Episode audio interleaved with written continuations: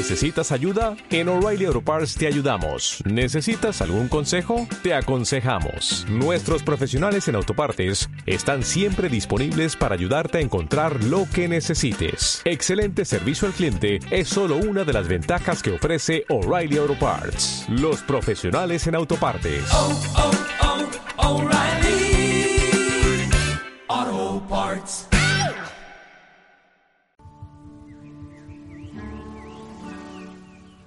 Ya es medianoche en Hawái. Los ukeleles entonan nanas. El mar ruge a gusto aprovechando la soledad de la playa. Y los hawaianos cambian el collar de flores por el pijama. Pero nadie duerme.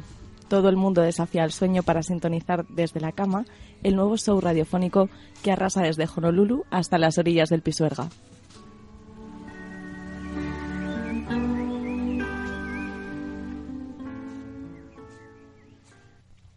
chaka chaka chaka chaka I can't stop this feeling deep inside of me. Girl, you just don't realize what you do to me. When you hold me in your arms so tight, you let me know everything's alright.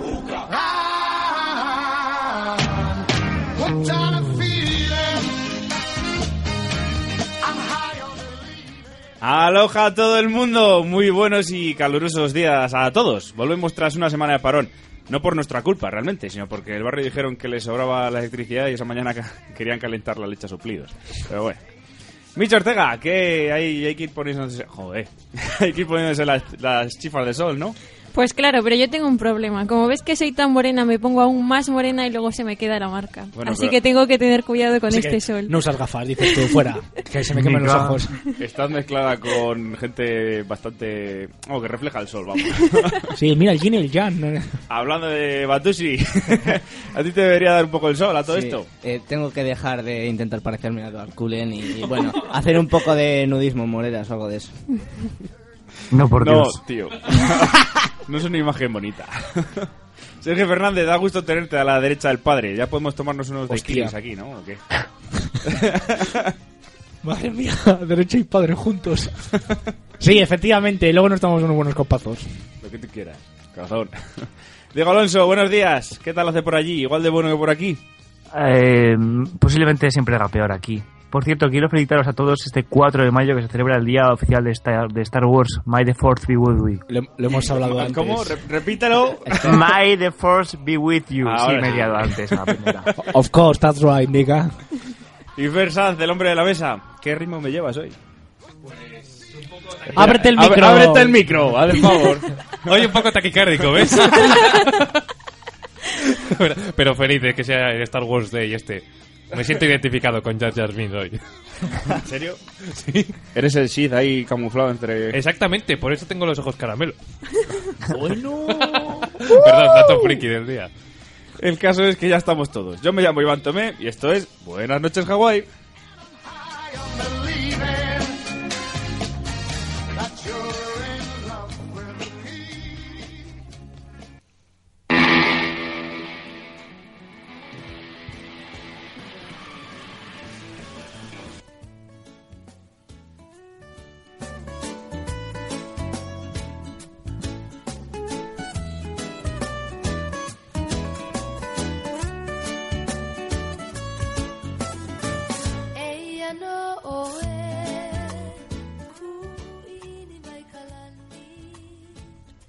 Valladolid será la capital del vino en 2017. La ciudad acogerá el año que viene la vigésimo cuarta edición del concurso mundial de Bruselas que gira en torno al brebaje de la uva. Más de 300 catadores se darán cita en este evento que tiene por fin catalogar y premiar los mejores vinos del mundo, celebrado este año en Plovdiv, Bulgaria. Valladolid ha sido escogida como sede del próximo certamen internacional del vino por ser Castilla y León una región con cinco denominaciones de origen. Además del atractivo enológico, el patrimonio gastronómico y el cultural son otros de los atractivos que han hecho posible que Valladolid sea escogida para este certamen. ¡Viva el vino! Sí, O sea, sí. es que eh, tenemos que decir esa frase. Totalmente. A ver, es lógico, a mí me parece lógico que Valladolid sea la capital del vino. Y si no Valladolid, alguna de las regiones de alrededor. Castilla y León. Pues hombre, tiene, tiene- pues, pues sí, porque si, si nos eligen para el certamen mundial de higos chumbos, pues lo tenemos un poco jodido, ¿no? Porfa, porfa, creas, porfa, ¿eh? porfa, porfa, porfa, porfa. ¿Puedo hacer un chiste de presencia o es demasiado pronto? Es demasiado pronto. Guárdatelo para Vale. el debate, hombre. Vale, vale, vale. Capital del vino, presencia. Ay, es que es muy fácil. Vienes esto a tope hoy, ¿eh? ¿Cuál, qué vino de las cinco denominaciones de origen de, de es el que más os gusta? Rivera. Nipu. Yo soy de Y dentro cerveza. de, ¿y Hombre. alguna bodega en, en concreto? Yo soy muy de rueda. Es que el ¿Por qué vino... de rueda? Yo no soy No muy de vinos, yo como Fer, creo. A ver, vino El blanco. vino, el dulce, del blanco. penny. Realmente, para mí, que mejor vaya por la Coca-Cola.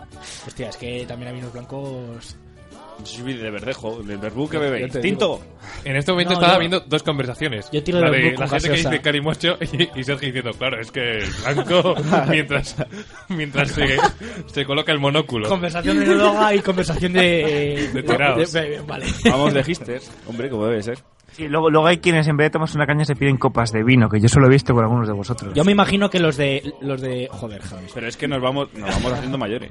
Yo me imagino que los de... Que los de La Rioja están un tanto enfadados con, con esto. Que se enfaden.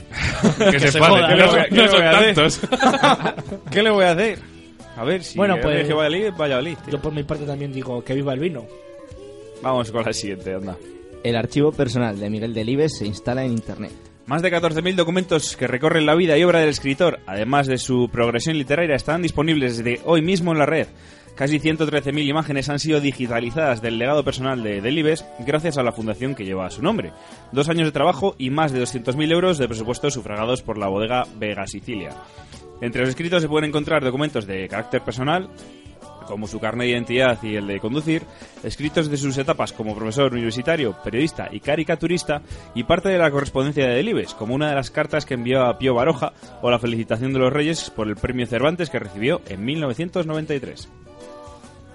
Uy, cuánto comentario. Eh, no, iba a comentar yo que gracias a bodegas eh, Vega Sicilia, porque habéis conseguido, eh, gracias a pues, esta donación ¿no? que han hecho, que los jóvenes del futuro puedan copiar los trabajos de Delibes de una manera fácil y sencilla para todos. El rincón del vago ya no vale para nada. A esos Yo tengo amigos. cierta anécdota personal. Con que- Delibes. Con Delibes. Hostia, ¿eh? No, con- o sea, no Es Edward directamente. Cullen, ¿qué Mi- esperabais? Mi padre se escribía personalmente con Delibes. ¿Qué me dices? Y mi padre no es que sea un tío de letras ahí a tope ni nada, pero ¿Y de qué hablaban?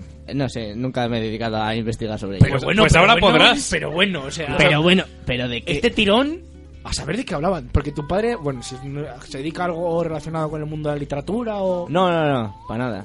Hostia, que igual hablaban de. No sé, no tengo ni idea. ¿Pero a qué se dedica? Pues antes se dedicaba a... Vamos, era autónomo y tenía una tiendecita de electrodomésticos. Adoro, adoro que hablaban de lavadoras. Sería un ¿Qué gran opinas, del. ¿Qué opinas del modelo nuevo de.? Buah, es que los suizos, los suecos vienen muy fuertes este año, eh. Delibes, ¿tú eres de Balay o no eres de Balay? No, Oye, pero es, una iniciativa bastante chula. A mí me parece. No lo de Balay. De todas formas, de- hay muchos hay muchos documentos que sí que están abiertos, pero hay otros que sí que sigue siendo necesario por motivos de pro- eh, protección de propiedad intelectual y estas cosas pedir permiso antes. Muy importante, que lo sepáis, ¿vale? Que hay algunos documentos en los que, en la- que sí, que la red va a haber estos muchísimas supongo- cosas, pero cosas que más no es barra libre tampoco. Supongo que Claro, será para claro, consulta claro. y poco Eso más. es. o sea, Claro. Que cosas así más a en profundidad, eh, relativas a algunos escritores en sus obras o cosas más personales, hay que pedir permiso antes a, pues ya no sé si Como a- todo. Recordad, las fotos también. Ahí lo dejo. Chan, chan, chan. Vamos con la siguiente. Las gasolineras low cost se apoderan de Valladolid.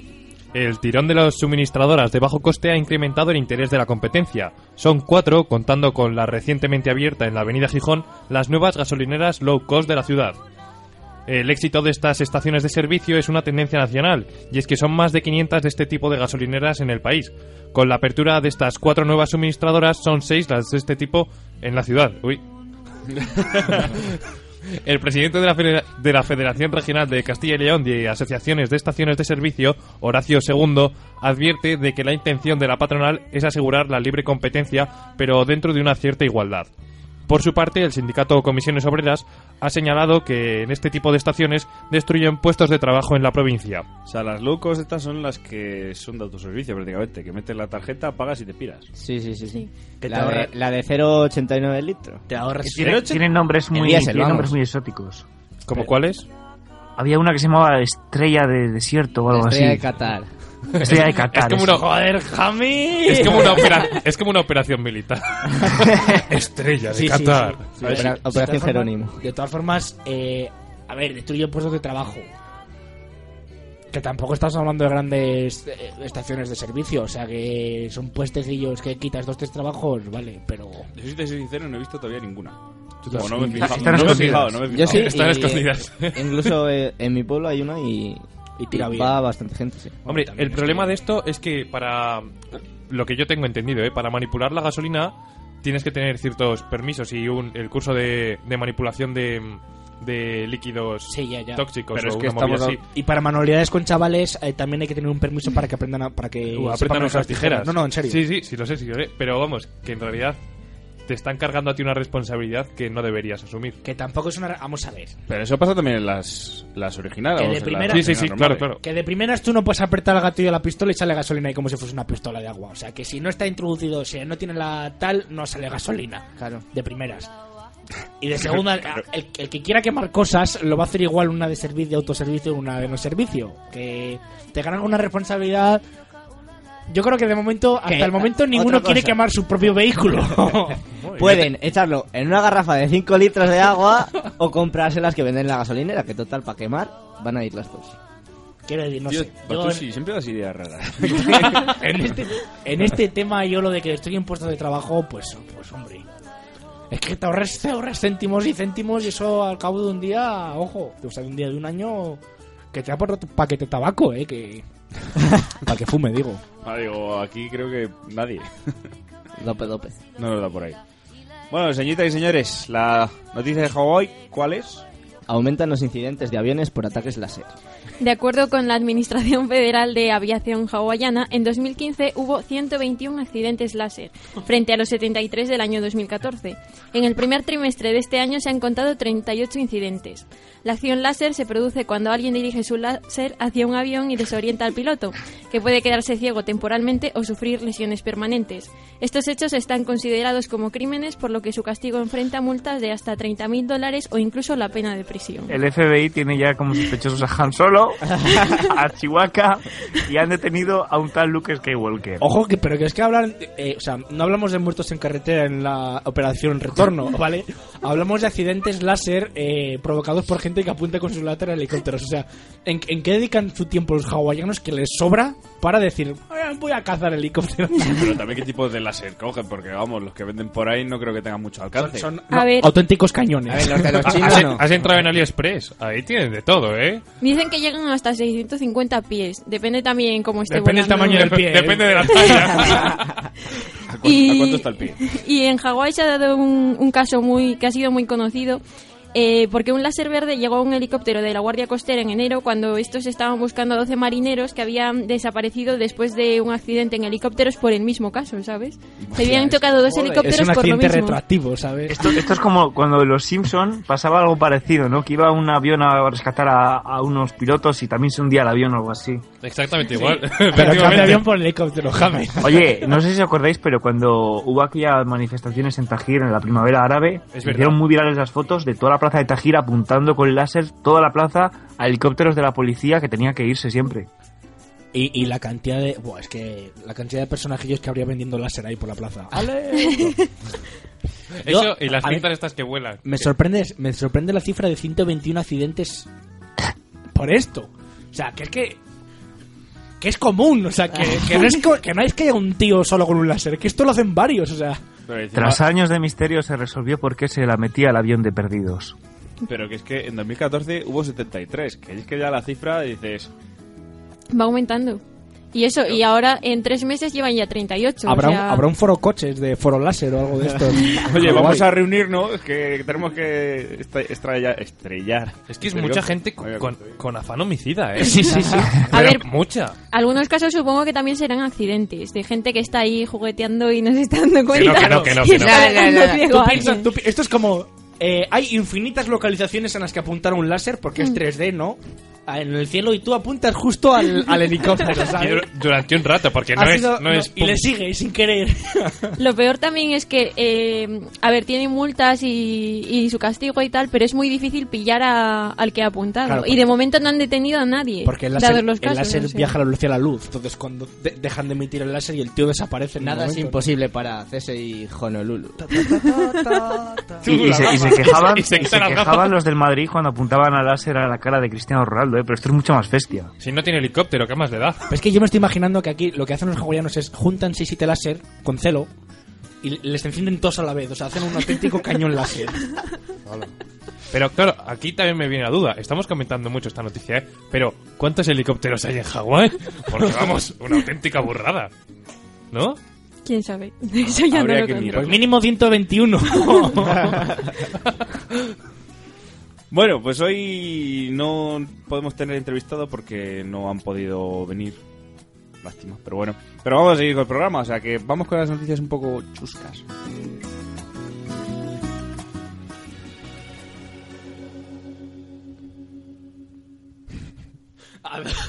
Adoro Justo que final. subes un colchón justo cuando se acaba la canción.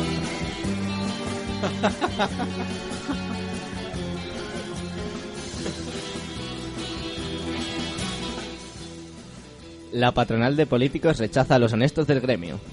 El Sindicato de Políticos Unidos pide que incluyan a los pocos que quedan por aparecer en los papeles de Panamá dentro de las investigaciones. Según afirman los primeros sospechosos, el racismo y la exclusión son negativas en cualquiera de sus formas o firmas. Para prevenirlo, el sindicato ha pedido al tribunal que se incluyan los nombres de los cuatro políticos que quedan sin ningún papel a sus espaldas en todas las operaciones policiales. La declaración más controvertida vino de la mano del exministro Soria. Sin pelos en la lengua se atrevió a decir incluso a los micros o follamos todos o la puta al río, sin tener en cuenta que la mujer había cotizado más que él en España. Siguiendo el ejemplo, el clan de los vamos, eh, siguiendo el ejemplo del clan de los rompehuesos, la película está bastante chusca también. el PP ya ha organizado ya ha organizado las pachangas entre reclusos y guardias de prisión. El uniforme, en vez del clásico azul del PP, será rojo, en honor al mítico traje de chaqueta de Rita Barberá, la nueva cheerleader. Oye, pues no, no es nada descabellado todo esto, ¿eh? Yo, joder, hice lo del clan de los rompehuesos. Tengo que hacer la referencia super friki. Que es que yo lo he conocido ahora, que lleva funcionando casi un año. Hay un chico, un ingeniero, que ha puesto en marcha un, un juego de Pokémon que se llama Pokémon Iberia. Ah, sí, creo que lleva ya tiempo, es verdad. Que yo me he quedado flipado porque es un juego de Pokémon ambientado en España y los malos es el equipo Gaviota y es el Partido Popular. Y van cobrando, y van cobrando comisiones y toda la hostia. Y, y los villanos pues son Rita Barberá y... ¿Y esto Y dónde lo puedes descargar o comprar? Si, en- si En pones. Pokémon Iberia, tienen página el tío, pero que... Pero que tiene infinidad de descargas. O sea, yo me he quedado totalmente anonadado del... O sea, que era un juego ambientado en España... Que Valladolid es sede del Partido Popular, por cierto. Somos, somos el, el nicho de mercado de Fachadolid. Bueno, simplemente como anécdota que, que lo sepáis. El clon de rompehuesos es en Pokémon. Tendrán que meter la, la actualización de Valladolid toma la palabra, ¿no? No, hay, hay más equipos de villanos. Está también el equipo naranjito y bueno, y los... y los plave- y sí, está, está chulo. Y no tiene que ver con nada de los mundiales. torcha- Deberíamos torcha traer a este ¿no? hombre. Bueno, si fuese de Es, Valladolid. es alicantino, pero... Vale. Pero bueno, podemos llamarle por teléfono. A ver qué nos cuenta. Vamos con la siguiente. El Real Valladolid destituye al nuevo entrenador Alberto López. Río por no llorar. Con estas palabras se ha despedido de su fugaz puesta, eh, puesto, perdón, quien fuera portavoz del club, portero, portero del club y entrenador por casi dos semanas. El Real Valladolid, inspirado por las palabras de López, ha decidido fichar a Leo Harlen como nuevo técnico del equipo. Si no sabemos jugar al fútbol, al menos sé que se ríen de un cómico y no de nosotros. No poner gafas. Decía Braulio Vázquez después de anunciar el cambio. La otra opción que se ha manejado hasta hace apenas 24 horas era la de crear un equipo autogestionado para estar a la, a la vanguardia de los movimientos sociales, pero supondría dejar de recibir las ayudas del ayuntamiento, hecho que no hacía mucha gracia entre los aficionados. Los jugadores de la formación blanca y violeta, que han visto más cambios en la directiva que goles a favor en el césped, piden respeto por el deporte y que se permita la cerveza en el nuevo José Zorrilla para los próximos derbis de rugby. Pues mira, sinceramente, esta tampoco me parece descabellada. Visto lo visto en esta temporada, no me extrañaría nada. Es que. Qué Malamente. suelto ¿eh? se le ve a Sergio hablando siempre de deportes, ¿verdad? Sí, muchísimo. Es que me he liado. Como ponía portero, digo, ¿eso qué, qué puesto es ese en el fútbol? Luego he caído que es el que guarda la portería. ¿no? El que guarda la portería. Es que esta noticia me pone mala leche, porque están haciendo tan mala temporada estos. que es Pero- que- Que solo puedes afirmar. Realmente era necesario, en serio, yo que no sé de fútbol, soy un ignorante en este sentido, era necesario destituir a un tío a tres, part- a tres jornadas o cuatro. No, no, todavía quedan y todavía no estamos salvados. O sea, el Pucera no está salvado todavía. O sea, que podemos bajar a la segunda Uf, vez. eh. Uf, No, eh. pero que tampoco pasa nada, ¿no? Que se baje ¿Bajar a la segunda vez? Digo, ¿qué más da? A tomar No, no subes de ese pozo en años. Tampoco le va. Y bueno, vamos ya con el debate. No sé si os habéis enterado, chavales, chabules, Chaboles. que hoy el señor Presencio, eh, bueno, pues quiere presentar una moción por, bueno, para revisar los servicios del ayuntamiento. Bueno, ya por sí, que el señor Presencio presente una moción desde que enero esté de, de manera independiente es algo curioso. Yo creo que se ha dado cuenta de que ya no vale con participar. Recordemos que Jesús Presencio Claro, es sí. concejal no adscrito en el Ayuntamiento de Valladolid. Y pertenecía a Ciudadanos. ¿Qué supone esto? Que va por libre, ¿vale? Es un tío que va por libre. Es el freelance de la política. Totalmente, totalmente. que, bueno, que vamos, que eh, lo comentaba aquí cuando vino hace un par de semanas ya el portavoz del Grupo Socialista Municipal de Valladolid a- y nos lo comentaba que ha generado en Valladolid, pues, en el ayuntamiento esa mentalidad eh, nueva porque, claro, hay que adaptarse a cómo funciona un concejal no adscrito, que tiene que tener su tiempo también. Bueno, ¿no? Que hace un poco más rico lo que son los plenos y los debates municipales. Y que por supuesto, pues que Jesús Presencio en determinados momentos tiene que hacerse de notar, porque dice, yo estoy aquí, tengo que participar como uno más. Sí, pero ¿qué objetivo tiene ese hombre en el ayuntamiento? A ver. Perpetuar su... no sé, no sé. a, a mí me recuerda al típico que nunca hace los deberes y que para un día que los hace montar una rueda de prensa para decir, "Eh, he hecho los deberes. No, pero el tío participa participa en casi todos los plenos, ¿eh? O sea, sí que... Él, él gasta sus tiempos de... Si tiene asignado X tiempo para hablar como cualquier otro portavoz o grupo, él, él lo gasta. Ha dicho, ya que la ha liado, pues bueno, vamos a hacer algo aquí. Ya que no Las siglas la no mañana. iban con él. Ya que... From the Lost to the River, ¿no? A mí, yo, yo tengo una duda. ¿Está regulado en algún momento en el que, claro, no estará regulado, pero si te, si estás fuera del partido y has entrado allí por ser miembro de un partido, ¿por qué sigues ahí? Bienvenido a las listas abiertas, eh, o sea, listas de circunscripción abierta, listas cerradas y estas cosas. Él iba por Ciudadanos, pero no iba, iba en una lista abierta, entonces realmente los ciudadanos no han votado al partido, han votado a Jesús Presencio. Por eso Jesús Presencio tiene derecho a estar en el ayuntamiento. ¿Y el realmente lo entrecomillamos o no lo entrecomillamos? No, no, o sea, legal, legalmente Legal- sí, sí. eh, no hay ningún vacío legal respecto a por qué está este tío aquí de circunscripción escrita. Me estoy poniendo un tanto pedante, pero... No, no, no. No, pero, pero realmente No, es está como cuando había casos de corrupción Solo puede emitir y, y hay políticos que en vez, de, en vez de irse del ayuntamiento, lo que se van es del partido, pero siguen como independientes. Eso es, o sea, los, ciudad- los ciudadanos de Valladolid han votado a Jesús Presencio, aunque estuviera dentro en cabeza de lista en eh, ayunta- para el Ayuntamiento de Valladolid por ciudadanos, pero realmente han votado a Jesús Presencio. Por esto de listas cerradas y esas cosas, listas abiertas que pide la gente, pues es para evitar este tipo de cosas. Votar realmente a quien yo quiero y no a un tío que va a cabeza de lista que luego, fíjate, se me sale del partido y va por libre.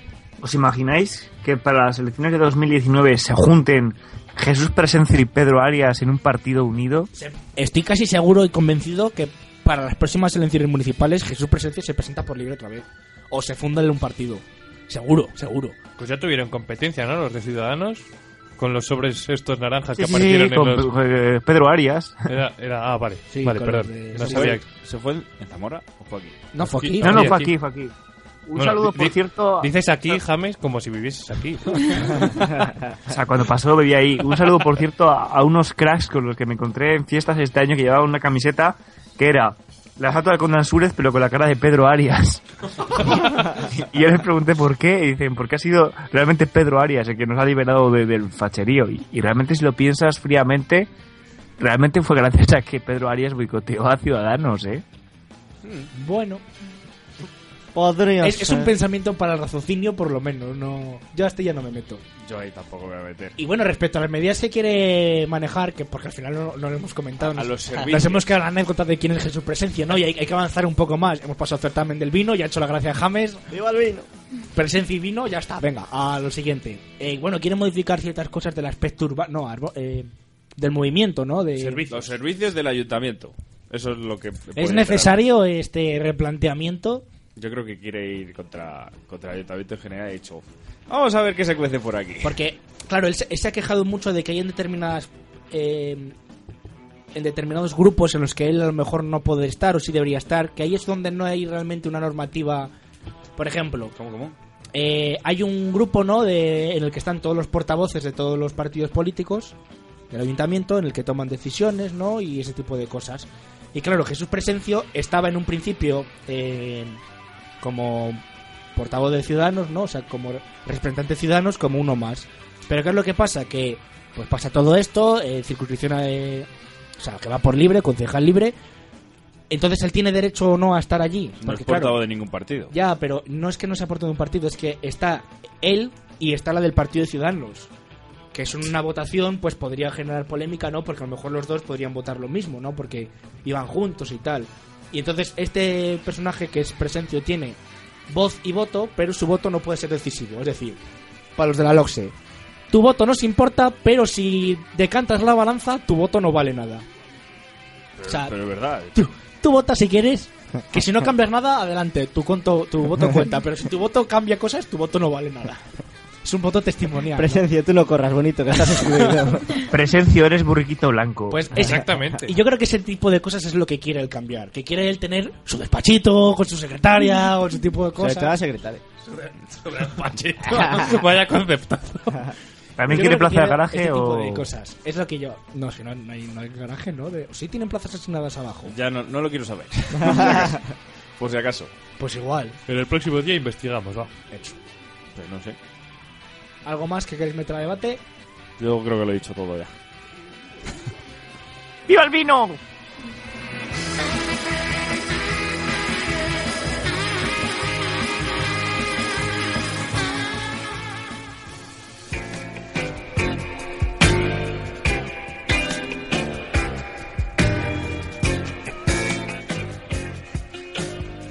Buenos días, mis queridos hawaianos. ¿Estáis ya deseosos de una nueva lección de frases en francés que no son esenciales, pero sí tremendamente útiles? ¿A que sí, amigos? No Of veas. course. No veas.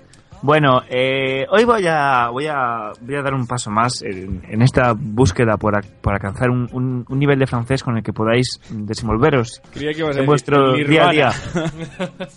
Hoy voy a, voy a introducirme en un campo bastante desconocido para mí, como es el mundo de las fichas, ¿de acuerdo? Pero en francés. Eh, espera, espera, esto es una cosa, pero... Me, me gusta, me gusta este concepto. o sea, nos vas, a, in- nos vas a intentar enseñar, enseñar a camelar eh, en francés. Más que camelar, la presumida de haber camelado. Ah, me gusta. Hoy a enseñar me- a, a mí- mí, a mí también- después, del día de después, Me, me gusta vender la abeja más que cazarla. Claro, eso plantea yo, que yo doy por tengas que supuesto que, vosotros sois unos seductores natos eh, plurilingües y que entonces no os hace falta ligar, sino que lo que os hace falta luego es fardar de haber ligado. Yo sonrío y agito la melena. Perfecto. Bueno, voy a, voy a empezar eh, dando una palabra que me encanta realmente, ¿no? Bueno, meter fichas, eh, como... Bueno, no, no, como diríais, no, porque no tenéis ni puta idea. Meter fichas es draguer, ¿de acuerdo? Gaguer. ¿Cómo? Draguer. Draguer. Gaguer. Dra, dra- Como draguer. dragar. Dragón, dragón. Draguer, ¿vale? Y entonces el, el que mete fichas o el seductor es le dragueur. ¿Vale? Pero, la, diferencia es que, es que estoy con el chip en español, lo siento por mi pronunciación de pena, pero... pero vamos a ver. Draguer. Draguer y Draguer, dragón. draguer y dragón. ¿Pero significa ficha o, o tiene otro significado? Eh, Draguer significa juego de la seducción, el juego de... Ah, Juego de Fernando Sánchez Dragón. el culo, te invito a una copa. Sonchis Draguer. Vale, perdón, perdón, sigue, sigue. Hostia, Sánchez Dragón. Perdón, no, no había caído, no había caído. Bueno, dejando al lado esta referencia asquerosa, por otra parte, Eh, bueno, eh, esa es la, me, me habéis sacado ya, me habéis sacado mentalmente. A ver, rec- recopilamos. Daguerre, que es. Pero es como. fichas, es- lo que sería que aquí un. un un fardapenes, o sea, un follador nato, un tío que... Exacto, exacto. ¿Qué pasa? Bueno, luego, luego cuando... He cuando- dicho pene en antena, sí, pero... eh, Sí, un, un don Juan, un seductor, sí. Ya, no, bueno, pero- luego, luego a hay ver, a ver, casos espera, que ya espera, para- espera, un momento, un momento. O sea, ¿pero es el tío que farda o es el tío que lo consigue? No, es, Es que el- para es tío tienes que lo conseguirlo, intenta, al menos. en teoría.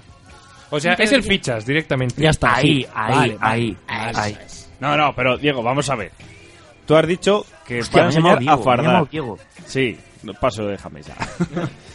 Tú dices que vas a enseñar a fardar, pero fardar implica triunfar. Mentira. Bueno, Ah, o sea que se yo es puede que me pongo en mi nivel, en course. mi nivel. Ah, vale. O sea, Vale, si vale. vosotros no Vale. pilláis, pues obviamente estas palabras no sirven de nada. Vale, vale. pues esto me suda. Sí, que venga, va. Bueno, eh, más cosas. Eh, otra palabra, cuando, cuando ya has pillado, ¿vale? Lo que tienes que hacer luego es pre- presumir, como ya he dicho. Y entonces aquí llegan algunas palabras que he aprendido el otro día, por cierto, unas clases de español, o sea, de francés. O sea, yo me he apuntado a clases de francés para mejorar francés y me enseñan esto, lo cual yo estoy bastante encantado. Bien. Pillar cacho se dice choper, Chopin. ¿vale? Ch- Como chope, pero acabado en R. Qué fino es, como... Chopin. Y entonces, ¿Tú qué, escu- entonces- escuchas? Chopin. Entonces, el, el he pillado se puede decir je chopé o si hablas berlán, que ya el próximo programa prometo decir que es el berlán, pero básicamente es una moda asquerosa que consiste en dar la vuelta a las palabras. Puedes decir también je pechó, ¿de acuerdo? ¿JP o Jeff Pecho? Yo he pillado, Eso es. Yo he Yo pillado. je Yo he chopé pillado. o je pechó Chopé. significa he pillado. Me gusta más el berlana. a mí, El berlín. Sí, sí, sí, sí, sí. Y luego eh, vamos a finalizar esta, esta bizarra clase, por otra parte, con una palabra que me ha encantado. Eh, eh, vamos a ver. ¿Sabéis cómo llamamos en España a, a este pelele que se pasa toda la noche pagando copas a alguien con la esperanza de follar y que al final se va a casa más caliente que, que- que un bollo recién salido del horno? James. Correcto, pagafantas. Bueno, pues aquí no tienen traducción para pagafantas, pero sí que tienen traducción para la mujer que, eh, que se aprovecha del pagafantas. ¿Y se llama? Mixto. Mixto. Mixto, oui. ¿Listo? ¿Misto o Mixto. Sí, sí, sí. O sea, M- sándwich. es como Mitch, pero añadiendo un to al final. Mixto. Como sándwich. Sándwich mixto. Sí, por cierto, mis compañeros en español, al, al igual que tenían una palabra para pagafantas, tenían una palabra para la... Yo no conocía esta palabra, pero dicen que en español mixto es come bolsas. Micro- ¿Bolsas? Oh, sí, También he de come decir que eran gente de Zaragoza, o sea... Yo sí que lo he sí, sí, escuchado ¿eh? bolsas, en una ¿no? canción. Microondas. Soy come bolsas de profesión. Ah, vale. Eh, Pero que habla de Gracias, eso. Fernando. Habla Ah, de podría ser come bolsas escrotales. Joder. Joder. ¡Hala! Hacía falta decir Para esto. conseguir las ¡Hala! copas. Como veis, Batusi es fiel defensor del feminismo y la igualdad de sexo. Te, te tengo al lado, puedo llegar a dar. dale, dale, dale. Pues dale, hija, que no Vale, te cohibas. el, el mixto, Pero, a ver, James, calienta, eh, ¿tiene alguna traducción? O sea, ¿viene de alguna parte del francés en concreto o es palabra inventada como puede ser eh, kiwi melón o... A ver, mi- mixto realmente se, también se puede traducir como una, una fil de, de nuit, o sea, la chica de una noche, pero, pero no, o sea, realmente es quien se aprovecha de ti toda la noche para que le pagues. El origen etimológico, como te digo, pues yo me limito a aprender palabras, tampoco pregunto, oye, ¿y esto de qué viene? ¿Viene del latín? ¿Viene del romano? ¿Viene de...? Y por cierto, tengo dos lecciones eh, ya pensadas. La, la próxima irá sobre el Berlán, que es algo, es- un mundo apasionante, es un mundo... Se- Según para- lo has contado, es como darle la vuelta a las palabras, pero Sí, directamente. Sí, ¿os acordáis de esta moda? Yo, yo sí viví esta moda asquerosa cuando iba al colegio, de que había gente que, pues en vez de decir coche, decía checo o algo así, ¿sabes? No, pero... por di- pero, por a ver, diversión. Pero tú lo que has dicho antes de, de chope mello o mello chope... Sí, sí, sí. Bueno, piensa que. Cambias que el orden de las palabras. Es el orden, eso es. Pues aquí. Sí, la o sea, aquí es que existe. Y es que hay, hay zonas de París en las que se habla de Erlán. Pero, pero esto que es como un esperanto... Le- Esto gusta es, mucho esto, es, esto, es, complicarse la esto es vida. meterte en un mundo muy jodido, Sergio. Esto es como eh, cruzar una puerta a una dimensión de la que no sabes cuándo vas a volver. Pero quiero decir, ¿se habla, se habla a Como nivel a nivel calle o a nivel institucional se habla... Hombre, pues Berlán? nunca. Yo creo que Hollande nunca le escucharás hablar Ya, en, joder, en pero Berlán. tú imagínate que yo estoy aprendiendo francés y llego un día a pedir una beca en yo que sé dónde y me empiezan a hablar en chope de este y no entiendo nada. Esto es lo, lo- esto es lo que hablan los queques o los rakai. Joder, demasiados Que, que, que, que rakai. Juego de Tronos. Que, que, joder, que, que os explica lo que, era, que, Sí, que es sí, los sí, canis. sí. Ah, por cierto, también he aprendido la diferencia entre un keke y un rakai. Y es, y es bastante, es incluso racista, ¿vale? El queque es el cani blanco y el cani negro es el rakai. Te cagas. Anda, ¿eh? Te cagas. Nos sacan, nos sacan años de ventaja estos franceses, ¿eh? Con- Y decimos que el, el español es un idioma rico. Ahí le tienes a los chope chepe yo. Chope chepe. Bueno, entonces, recordar, vamos a hacer un, un sumario. Venga. Draguer, ligar, draguer, el que liga. Y chopé, he pillado, o yepechó también. Y eh, mixto es la, la que te se aprovecha de toda la noche para que tú le pagues las copas. Vale, vale. ¿Os vale? Sí, sí, Me sí, vale. vale, vale. Me ha gustado la de hoy, James. Superadlo. Hasta luego. Vale. Adiós.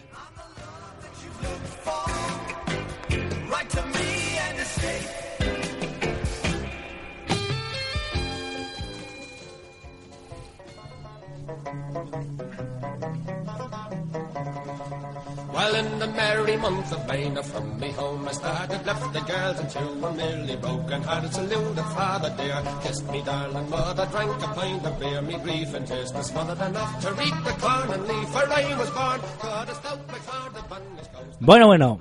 Eh, hoy no os traigo una ganga como tal. De hecho, no he traído ganga. Hoy vengo con lo opuesto. Bueno, pues nada, hasta el próximo día. Os voy a explicar el porqué. Es que el otro día Michelle dijo aquello de, joder, tío, siempre tres libros. Hostia, y, y me ha marcado, eh. Te, te doy la patata. dolió. Me ha marcado, o sea, según llegué a casa ese día, me metí en la ducha, eh, agua fría, Y a llorar. me senté, me agarré las rodillas y me empecé a balancear, o sea, y me replanteé lo que es mi vida, ¿no? Entonces, eh, yo hoy, entonces dije, vamos, voy a ir un poco más allá. Hoy en lugar de tener una ganga, eh, voy a explicaros, pues más o menos, eh, cómo, cómo tenemos que funcionar a la hora de buscar una ganga o cómo tenemos que funcionar en un rastro, ¿vale? Andar, mirar. Manual de buscador de gangas. Sí, algo, algo así, ¿no? Porque más que nada para saber cómo sacarte una ganga y que no te engañen. Engañar en el sentido de comprar algo por un precio que no, Ya, que no lo vale. Que lo, no que te es, lo que es un engaño, que, que no te hacen la pílula, ¿vale? que yo no soy tonto. Vale, estos consejos que os doy son, son propios, espero que los aceptéis como tal, ¿vale? ¿vale? Y no los digáis por ahí. Bueno, en petit comité que quede, vaya. Hombre, Petit comité, ¿eh? Tiene que salir a Joder. reducir en todos los programas. Pues Yo si no te digo estaba nada. mirando cuando lo he dicho es por algo, hostia. Ah, ah, perdón, es que me miras mucho. Bueno, venga, va. Allá va. Eh, instrucción de rastreo para rastros y mercados. Un, dos, un, dos, pelotón. Un, dos, un, dos, pelotón. Una siesta echaban mi mamá y mi papá. Una siesta echaban mi mamá y mi papá. En muchas ocasiones es reconfortante dar un paseo, ¿no? Pues para conocer un rastro y saber cómo funciona la dinámica del mismo. Porque no es lo mismo el rastro de Valladolid que el de Madrid, ¿no? Yo, yo creo que una, una buena posición para hacer ese tipo de rastreo es manos atrás. en plan, como, lo- como los señores de pueblo. Manos atrás, pipí, pipí. ¡Uy, qué bonito! Vale, lo que digo, no es lo mismo el rastro de Madrid que el de Valladolid. Cuestión de tamaño, los puestos son diferentes, la gente es diferente, lo que dif- es muy diferente, ¿vale? Entonces está bien tantear un poco pues cómo funciona cada rastro. En términos militares, este paseo podemos denominarlo tareas de reconocimiento, ¿vale? Esto va a ser hoy súper súper militar.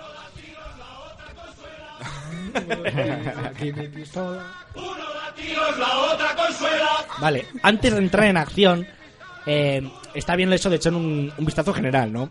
Eh, no comprar algo y después quedarte sin efectivo, pues por otra cosa que a lo mejor es más chula. Es decir, no, no hacer un aquí te pillo, aquí te mato, ¿vale? Primero está bien echar un tanteo, pues para saber, pues, si es la primera vez que vas a un, a un rastro, pues por lo menos saber cuál es la dinámica del mismo, ¿vale? Porque hay mucha gente que va muchas veces. Vale, pero ahí yo te planteo una duda. Ahí, si no andas rápido, te lo puedo quitar el siguiente. Vale, ahí voy. Eh, la primera noción, y, y es algo que lo que hay que mentalizarse, es que los que venden en el rastro, que a partir de ahora vamos a llamar Charlies, ¿vale? lo, llevan, a- lo llevan haciendo... eh, lo llevan haciendo durante años. o sea, estos tíos llevan vendiendo productos durante muchos años y es muy difícil que se la cueles, ¿vale? Porque llevan regateando toda su vida, llevan haciéndolo toda su vida, entonces es muy difícil que les vayas a engañar. ¿Vale? Esto hay que tenerlo muy claro. No podemos ir allí pensando que somos la hostia del regateo, porque los primeros que saben regatear son ellos, ¿vale? No Y ellos son los primeros que saben calar a las personas. No lo digo como algo despectivo, ¿no? Al contrario, es como una cosa, refuerzo positivo para ellos. Joder, ya te digo, ¿eh? Bueno, eh, del mismo modo, al llevar años vendiendo, eh, saben lo que tienen y lo que valen. Es decir, no eh, los productos que tienen ellos comúnmente saben dónde los han conseguido, saben desde cuándo lo tienen, saben quién pide qué. Es decir, no va, es muy raro, muy raro que tengan un objeto que no saben lo que es o lo que vale. En plan, ¿por cuánto pides por eso? 5 euros, dices tú, hostias. Pero es como 5 si esto vale no sé. O sea, es muy raro. O, o- quiere quitarse, desprenderse de ello, o igual no es tan original y verdadero como realmente es, ¿vale? Que igual es imitación. Bueno, cómo detectar imitaciones lo dejaré para otro día. Así que hay dos formas de comprar. Una es ir a lo loco, ¿vale? Eh, poco recomendable, pues, ¿vale? Por esto de que ellos saben que están vendiendo y que es muy difícil que les pilles con, la, con las defensas bajas. Yo lo llamo la táctica kamikaze. Luego, la otra estrategia, ¿no? Que sería más del arte de la guerra. Y dentro de estrategias yo destaco dos. Uno es la operación Overlord. Que para los que no, hayan, no andéis duchos en historia, la operación Overlord fue la del desembarco en Normandía. Que fue a qué hora? Ni idea. A las 7.40, no, a las 6.44 de la mañana, ¿vale? A esto voy. Eh, programa para madrugadores, ¿vale? Que consiste en ir al rastro a primerísima hora de la mañana. Pues por lo que comentaba Tomé. Que a primera hora de la mañana es cuando todavía no hay mucha gente y es cuando los vendedores tienen todo lo que quieren vender. Porque si me acerco yo a las 12 y media, una de la tarde, pues se va a quedar los restos o vete a saber lo que queda. ¿Vale? Entonces, Eso para- es como última hora de fiesta.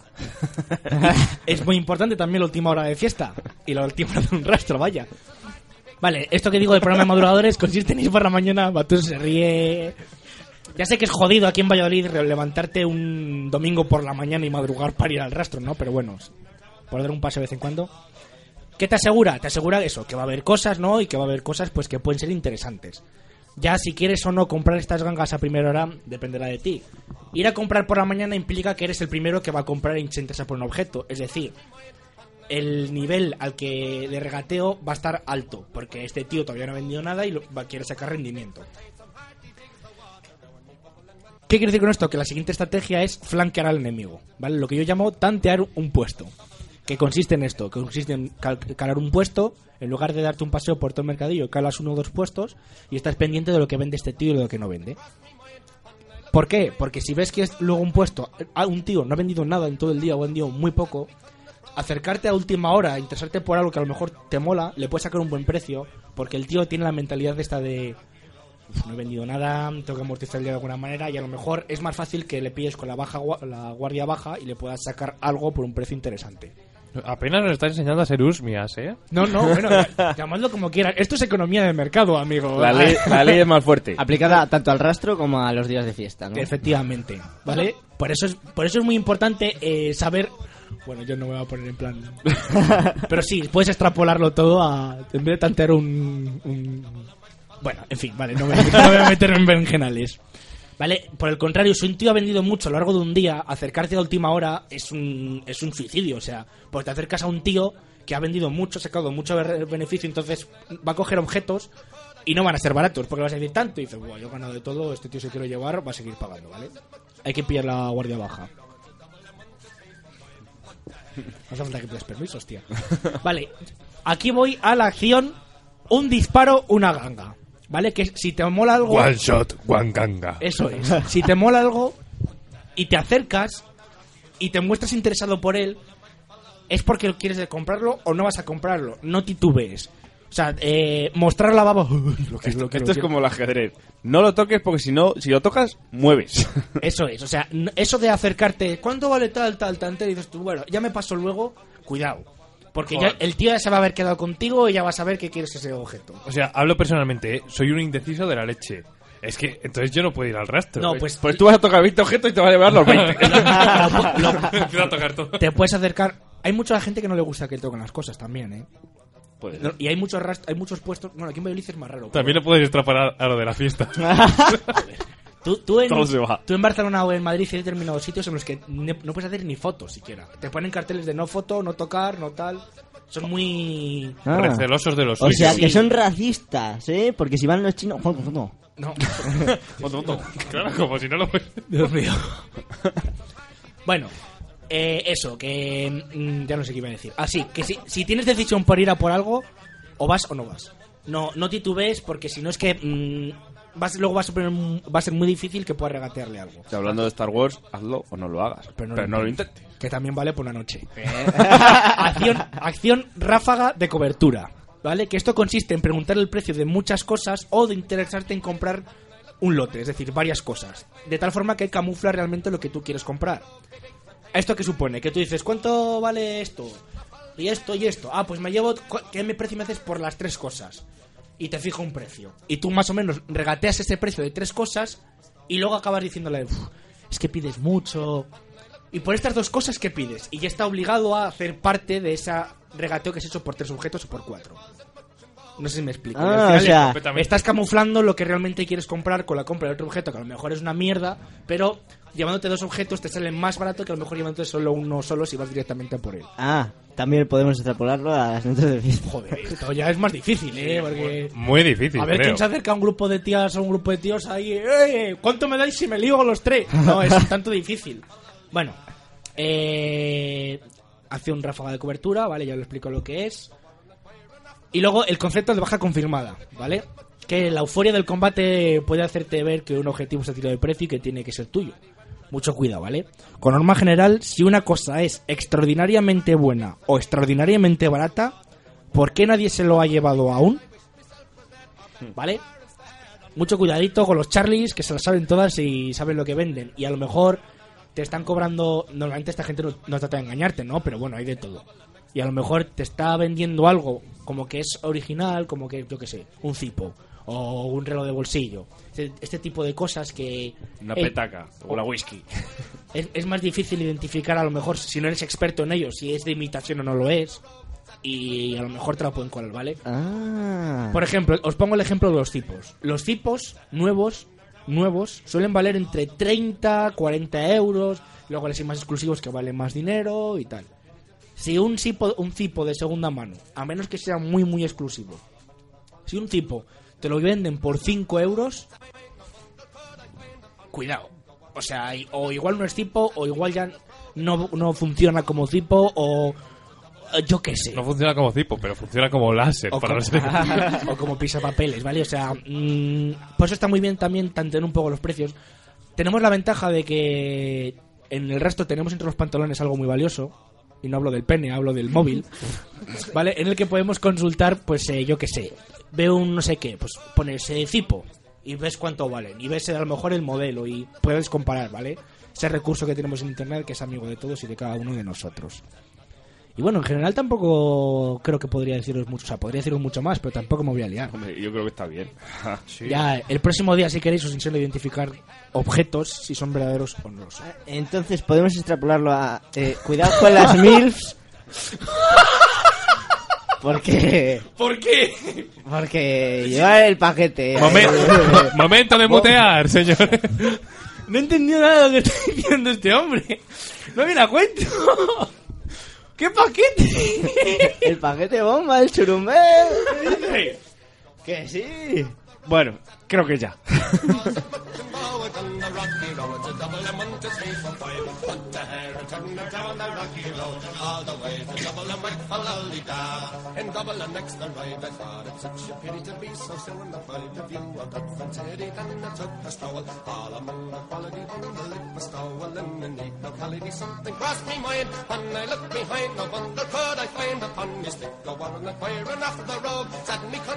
It was and much in bow. It on the rocky road, it's a double and one, two, three, four, five. Up the hair and turn down the rocky road, all the way to double and like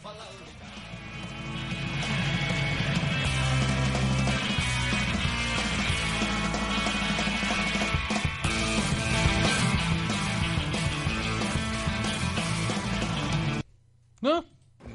Mientras. La acabo de liar, señores. Pero no os preocupéis, porque le damos a reproducir y tan fácil como esto. No te preocupes. Hoy no te saludo. Hola, Fe. Eh, ah, menos mal, me habías dejado ahí con un perrillo abandonado. Madre mía. Hoy en Valladolid, bueno, bienvenidos al, al Valladolid salvaje. Me encanta el nombre de la sección, ya le tengo como asimilado. Salvaje. ¿Por qué te has metido la mano en el pecho seguro he dicho salvaje? Pues para que me diga un... ¡Tira! Bueno, hoy en el Valladolid Salvaje nos vamos a tener que enfundar unas mallas. Y no, no es para salir a correr por la ribera del río como los modernos y los de la crisis de los 40. Nada de eso. Si estáis atentos al cine, y si no lo estáis, para eso tenemos al bueno de Tomé, no paran de sucederse exitazos de superhéroes en la gran pantalla. Digo exitazos, pero tampoco estoy muy convencido, la verdad, ¿eh? Las ve mucha gente, pero casi porque es la única y, es- y, y exclusivamente la, la única oferta, ¿no? Hay películas entretenidas sobre el mismo tema, pero pff, ¿para qué las van a sacar? Gente en malla repartiendo a diestro y siniestro, y así es como nos vamos a ver hoy, un poco de superhéroes. El color que pegaría en Valladolid sería el morado, por lo del Pucela, pero viendo que a algunos amigos de León de la Riva ese color les produce urticaria, lo dejo en un gris sucio, que también es bastante representativo de esta bonita villa, antes de que limpiasen la fachada de derecho. Hola, hola. Color elegido, solo nos falta el superpoder. Está muy visto eso de superfuerza, ultravelocidad y esas gilipolleces. Aquí innovamos. De primeras se me ocurren tres. Super resistencia para... Vamos, nos bañamos en aguas tóxicas, señores. Aquí somos tan chulos que lo llamamos río. Luego, otro. Poder ser unos toscos y unos ariscos. Lo llamaríamos como... eh, Es muy sencillo. Superbordería. Esta mola. Porque lanza rayos X por los, por los ojos. Que nos lo, nos lo copió Cíclope, el de los X-Men. Nada, que se vino aquí de vacaciones. Dije, no, mira, si aquí no te saludan por esto. Y dijo, oh, joder, pues se me ocurre aquí un buen cómic. Ya, ya, ya lo sabemos. Y por último, el poder hablar sin acento. Porque aquí no tenemos acento, que quede claro. No se me ocurre un buen nombre, pero creo que es algo que mola bastante. Un superpoder muy perdido en estas tierras castellanas son las supermanos. Dale un apretón de manos tú a un agricultor, a un agricultor. Eso es de, de adamantium puro, acero bruñido con los rayos de Zeus. Te da una tollina y te deja seco. ¿Sí o no? Sí, sí. ¿No, no, no habéis dado las manos? Yo cuando era pequeño que daba las manos, lo típico que vas a un pueblo y das la mano, digo, "Joder, me gustaría darla con las dos manos, pero quedaría muy raro, tipo, "Oh, mira qué manos, son de roca. Bueno, cambiando de tercio. Para ser un superdoliz hay que ponerse en situación. Os estáis preguntando, amigos, que, que qué basura es esa de superdoliz. Pues la única razón es porque aquí nos encanta hacer juegos de palabras de mierda con el nombre de nuestra ciudad. Y no voy a poner ejemplos, no sea que se ofenda a alguien. Pues ya total. Ya, ya. A lo que iba, la situación, una de varias. Nuestro archienemigo Loki ha abierto un portal desde el Duque de Lerma y está entrando toda la morralla que no se, vamos, no se sabe de dónde. Pues aquí se acerca Superdolid con sus manos de labriego a soltar hostias como panes y quedarse solo. Otra, que nos, que nos hemos enfadado con Bat Zamora y nos vamos a liar a palos, a los Civil War. Pues cogemos el agua del Pisuerga y que el Duero les envenene la tierra, que ya vendrán hambrunas. Sin rencor, zamoranos. Otra más. Que nos viene Spiderman con sus comentarios de Yankee enrollado, haciéndose el gracioso columpiándose por la catedral. Pues un par de malas miradas y un par de rayos superbordes y adiós al arácnido ese de mierda. La última, que nos viene un canario, un gallego y un andaluz a decir que nosotros también tenemos acento. Pues una buena tunda con la mano de superlabriego, que lo de hablar sin acento tampoco es tan genial. Una cosa que hacen los superhéroes es destrozar ciudades mientras se pelean. Me pregunto si lo de levantar las calles del centro cada dos por tres tendrá algo que ver. Pues puede ser. Tampoco sé mucho más de superhéroes, así que para de hacer el ridículo ya. Nos vemos. Bueno, te- Sergio, te veo. con- Sí, es que se me está viendo en la cabeza que podríamos tener como... pues tú imagínate a Superdolid, ¿no? Y de repente entra su compañero, ¿no? Su Robin, que está ta ta ta ta ta ta ta ta ta ta ta ta ta ta ta puente. Nada, está simplemente una tontería. Pues no me, no me parece mala idea. ¿Algo que añadir o sea, a, los super, a Superdolid? Aparte de un buen nombre. James es bueno para los nombres. Hostia, eh, el villano. Volar- ¡Oh, Volardator. ¡Hola! ¿No se te ha ocurrido el villano Volardator? ¿en serio? Es que incluso re- reventaría el Batmóvil. Hola, hola, qué buena, claro que sí. ¿Cómo se llama la nave esta de los, de los Vengadores? Nave. No sé. Adve- Avenger Flyer. Adve- pues la Advender Flyer esta ta- habría eh, Por ejemplo. un, un- un Volardator en el, en el cielo para reventarles la nave. Seguro. Me gusta tu idea. Gracias, eh, ha sido absurda. Hasta luego.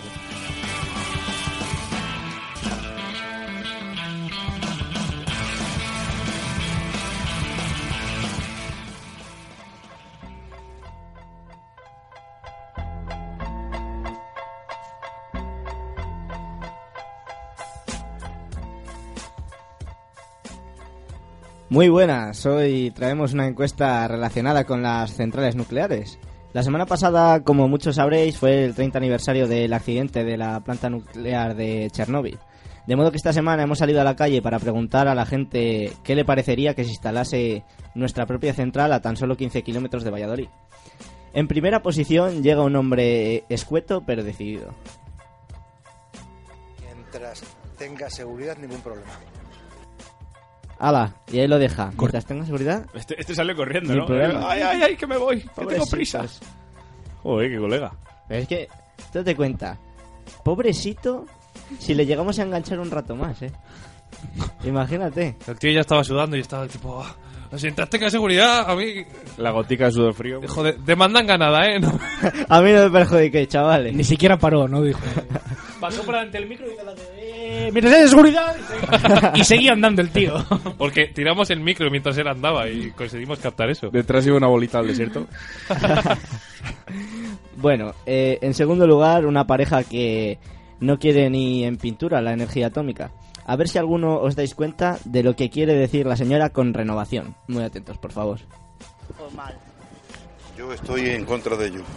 mal porque eso es muy peligroso y tenía que estar un- Ahí. todos los puntos muy atados, muy atados, muy atados para que Pero no sí, hubiera bueno, siempre se escapa algo porque Tenía nunca que va... estar como más alejado, por lo menos. Pero no siendo sé. peligroso y con la energía Es que que, hoy en que día hay, hay, eso yo lo descartaba. Eso no tenía que ot- otra otra clase de renovación, otra clase. Las que hay eso hoy no. en día, que hay muchísimas.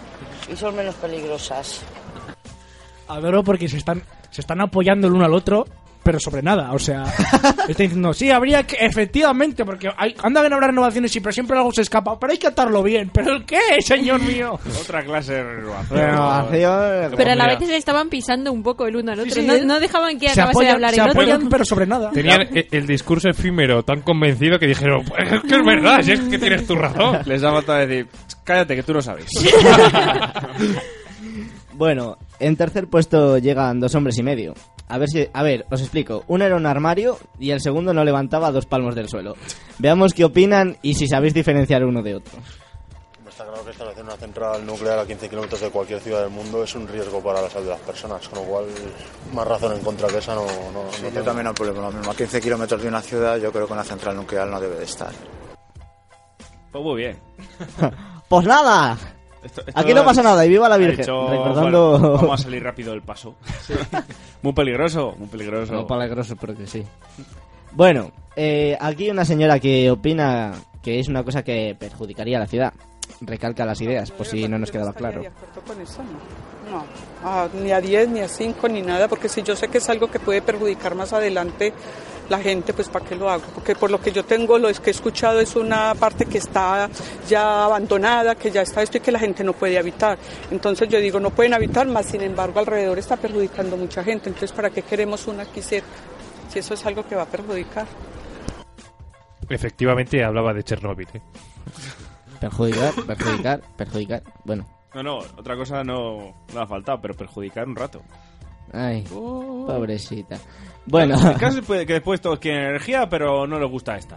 Ya, Si con hubieses, fácil... si hubieses hecho la pregunta, ¿estarías dispuesto a una central nuclear al lado de casa si a cambio tienes energía gratis el resto de tu vida? Igual dicen, ojo, Ojo que tengo una farola al lado y me la ponme, ponme dos centrales.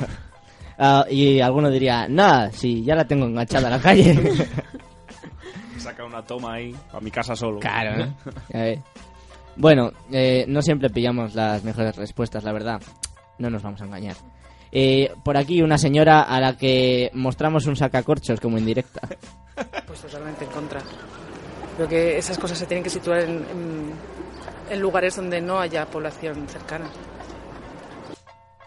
Vaya. Vamos a ver, No ¿dónde me no, lo hay esperaba. población cercana? Que me lo expliquen. Claro, es que es como... la- es- En Chernóbil. claro, es el concepto de la mierda para otro. O sea, energía nuclear, sí, pero que se la coman en Zamora, por ejemplo. Es que es eso, te la pones yo que sé en Granada y dices, bueno, no tan mal, ¿sabes? Atentos porque es que la siguiente apoya la idea de esta mujer. Eh, para cerrar la encuesta sobre nucleares, tenemos a una fémina que no quiere ver reactores desde su balcón. Seguro que vive en un bajo de por aquí cerca en la rondilla. Pues calle muro. Pues en contra. Esas cosas me dan mucho miedo y creo que por mucha seguridad. Claro, yo entiendo que se tienen que poner en algún sitio, pero egoístamente yo preferiría que lo más lejos de Valladolid mejor, claro. Por lo menos lo reconoce egoístamente. Hala, ¿eh? No, no, claro, claro. Anda. No, es que los demás opinan, pero nos... No se mojan, no Ella se no, mojan. un amigo. Que se lo lleven a Corcos. La nuclear, que se la lleven a Corcos. No, no, si ya te digo, cuanto más lejos de donde iban ellos, mejor. Imagínate, te dicen, vamos a poner una central nuclear justo enfrente de tu casa. Y al mes, bueno, eso le parece fatal, que lo pongan delante de casa y tal. Pero al mes le dicen, la vamos a poner en la otra punta de Valladolid. Ah, bueno, si no es delante de mi casa, Ah, de lujo. ah, ah, bueno. Es que estoy seguro de que dirían lo mismo. Si, eh, si al lado de mi casa hay zona verde en vez de zona azul, mucho mejor. ¿Eh? Entra, somos- entra un nuevo jugador al campo. Atención porque se está entrando un nuevo jugador. Se retira con el dorsal 18. Bueno, nada. Seguimos. Ya lo habéis oído, que esta encuesta no da para más. Eh, la semana que viene tendremos más perlitas de nuestros eruditos pucelanos. Si nos veis por ahí, no huyáis, que solo queremos amor y respuestas. Eh, ¿Alguna pregunta? Sí, que, bueno, a ver, yo esto es una duda que tengo desde hace tiempo. ¿Dios existe? Bueno, venga, lo dejamos ahí. Hasta la semana que viene.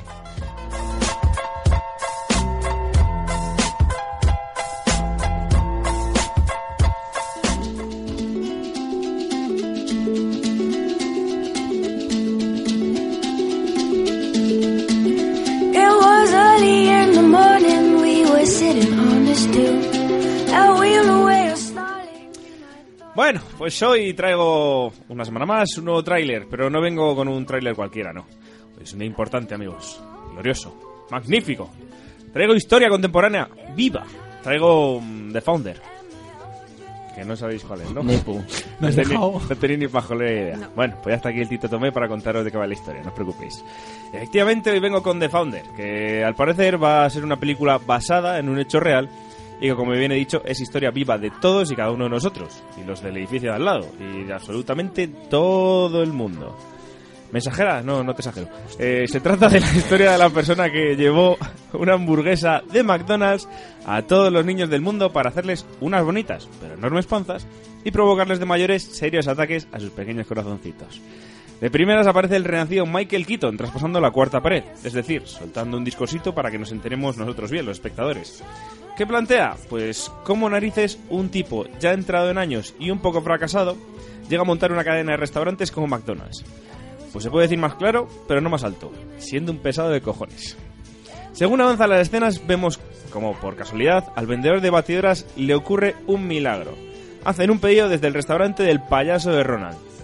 Los dueños le, le explican la idea revolucionaria que tienen aplicada.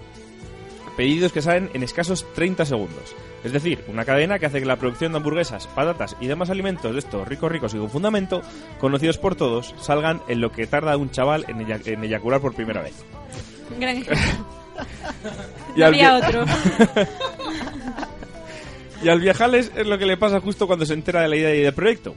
Tanto que se le ocurre ampliar el negocio, expandirlo, dar de comer hamburguesas a la población a saco paco. Los dueños no lo ven claro, pero aún así ceden sus derechos para vender su método por el país. Y ahí empieza la sacada de chorra. Hasta que por lo que se ve, un tipo inteligente le comenta que ganaría más dinero no vendiendo hamburguesas, sino comprando el terreno donde ponen los restaurantes y otorgándoles los mismos. More money, bitch.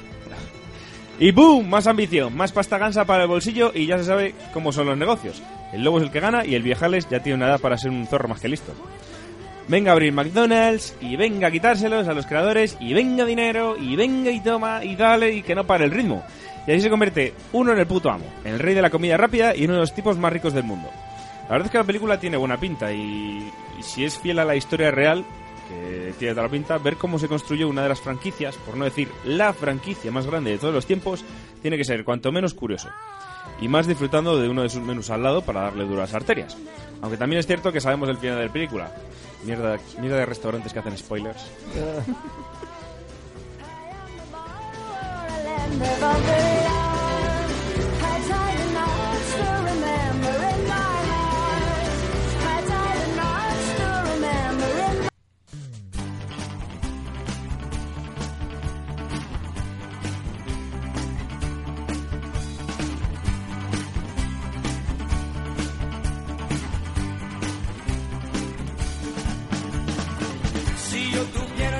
si.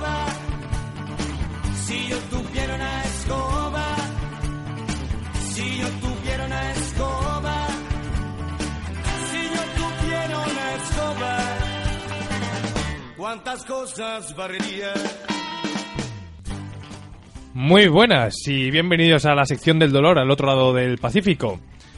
El primer día de este bonito mes, los vecinos de la calle Labradores dormían en sus mullidas camas, cuando se extrañaron por unos vamos, por un individuo en sus bellas y pulidas escaleras comunitarias. Pues qué vas a hacer, ¿no? Llamaron a la policía y cuando llegaron los agentes se encontraron a un tipo apuntándoles con un arma. Y dirás, "Oye, ch, atiende, ten cuidado, un arma. ¿Qué tipo de arma era? Una pistola de bolas, de las que usaste cuando estabas en la adolescencia, seguro, y rezabas para que te tocara en la feria para molestar a tu hermano. Era mi caso, efectivamente. Yo era la víctima en mi caso. ¿Ves? Si es que siempre alguien tiene que sufrir con estas pistolas, excepto los agentes. Pues sí, imagen pinto- pintoresca la que se encontraron. Procedieron a inmovilizarle y a detenerle, aunque el tío se resistía y continuaba apuntándoles. Sorprendentemente lo consiguieron sin sufrir demasiado. Normal, normal por otra parte. Lo último que se escuchó dentro del coche patrulla fue ¡Kamehameha! Pero surtió tanto efecto como la misma pistola de juguete. Desde aquí espabilado el escobazo para ti, que si vas a pegar sustos al menos, pues no sé, currátelo un poco más. No, no sé por qué pensó que era alguien de Radical Dreamers. ¿Qué se le ocurre a este pavo? O sea, no sé, no he tenido la oportunidad de preguntarle, pero ojalá, ¿eh? Pues sí. Y sin, y sin armas de por medio. Podríamos Podría ser traerle un- a ver qué dice. Puede ser un buen invitado. Que nos traiga la pipa. No, ¿Te imaginas? ¿Sería? Si yo tuviera una escoba, si yo tuviera una escoba, si yo tuviera una escoba, ¿cuántas cosas barrería?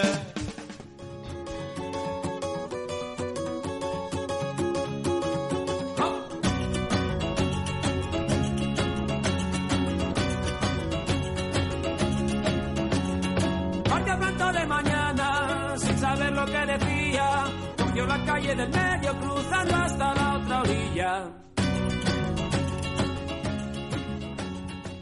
Aquí empieza la sección más educativa de Buenas noches Hawái. Hoy nos volvemos vintage con un viaje en el tiempo a uno de los principales lugares de Valladolid.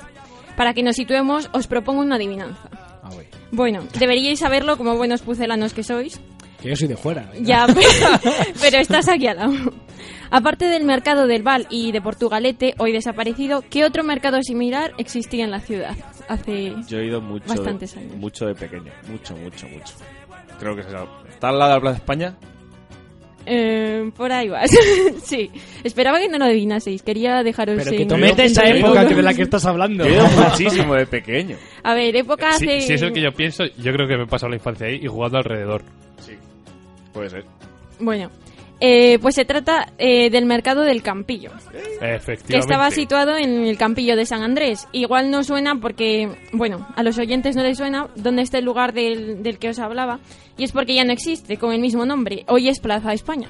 Que todos antes conocemos. Campillo de San Andrés. Sí, hace bastantes, bastantes A- años. acabo de A caer. ver, yo he dicho de pequeño, pero tampoco tantos Ya, años. ya, pero vamos, que he dado tu respuesta por válida porque acertabas en la zona, más o menos. Acabo de caer de que Campillo es campo pequeño. ¡Ahí va! Tío, tío, tío. ¿Qué estás diciendo? Mi cabeza está No, echando bombas. flipas, tío. Hostia, tío. no Madre mía. Pero bueno, antes de seguir con esto, vamos a retroceder, a, a retroceder aún más en el pasado para saber qué fue lo primero que se situó en donde hoy está Plaza España.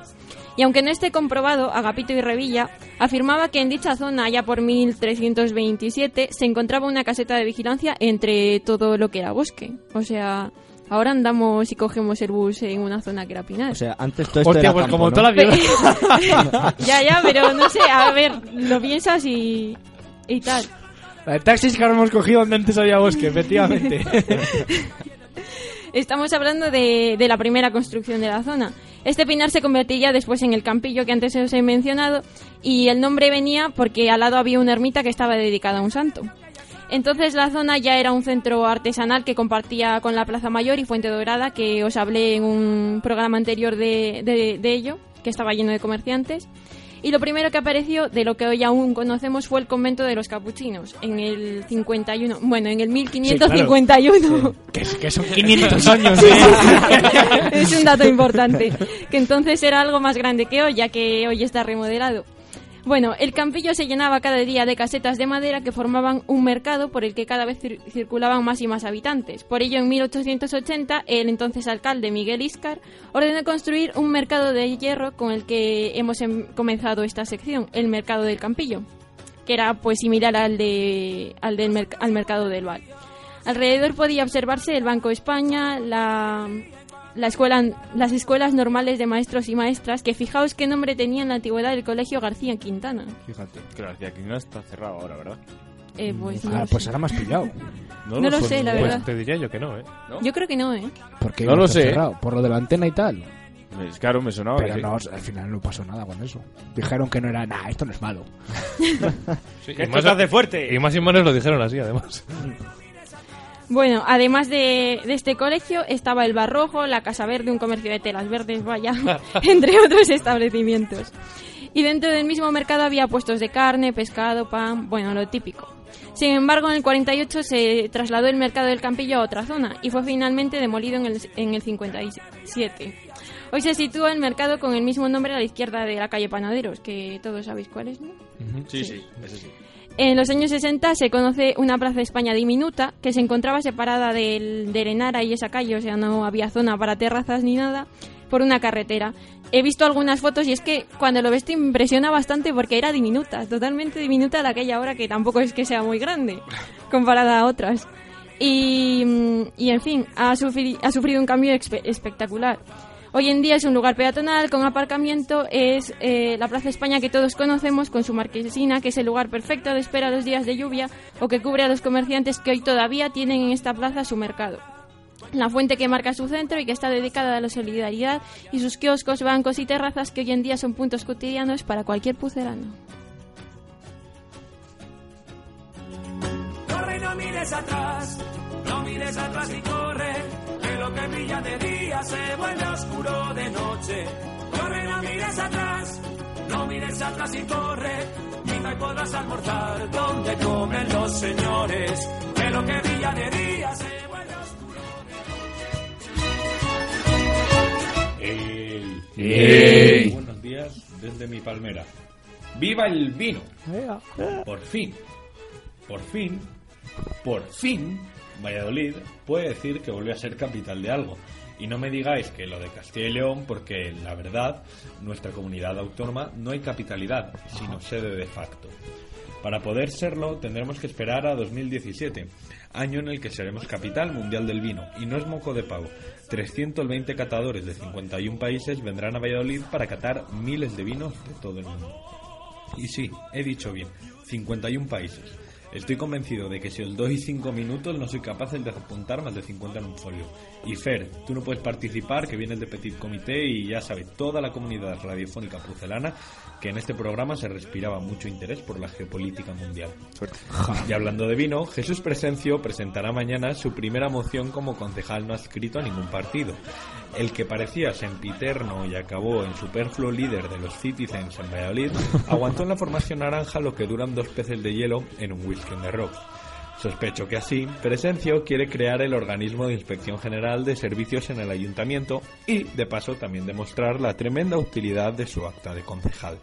Oye, y si seguimos con el vino, tendremos también que hablar de Cuatro Rayas, patrocinador oficial del Hola. Real Valladolid.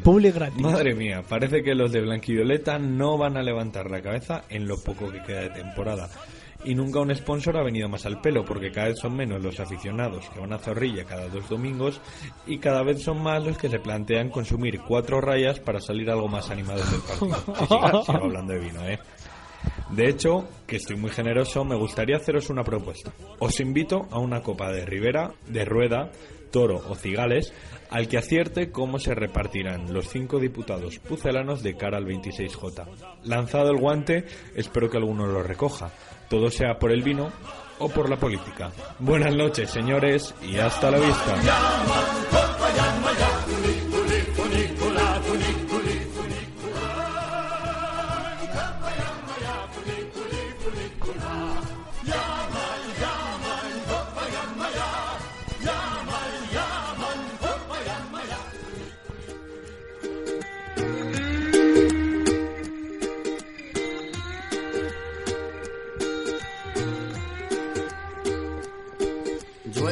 Con cocodrilos.